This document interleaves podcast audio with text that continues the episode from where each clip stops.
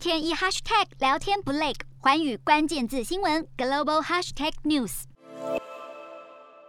华尔街十九号持续担忧美债殖利率上扬与联准会紧缩货币政策，科技股跌跌不休，四大指数静默，纳指收跌百分之一点一五，较去年十一月十九号收盘高点下滑超过百分之十，正式进入修正区间，是一九七一年以来第六十六次修正。美股四大指数全数收黑，道琼指数下跌三百三十九点八二点，收三万五千零二十八点六五点；纳斯达克下挫一百六十六点六四点，收一万四千三百四十点二五点。标普五百下跌四十四点三五点，收四千五百三十二点七六点。费半指数下挫一百一十五点零五点，收三千六百一十二点一九点。欧洲股市方面，在国际油价延续先前涨势之际，欧洲主要股市今天收红，摆脱对于升息的担忧。欧洲三大股市全数上涨，英国股市上涨二十六点一一点，收七千五百八十九点六六点；德国股市上扬三十七点一六点，收一万五千八百零九点七二点；法国股市上涨三十九点一五点，收七千一百七。十二点九八点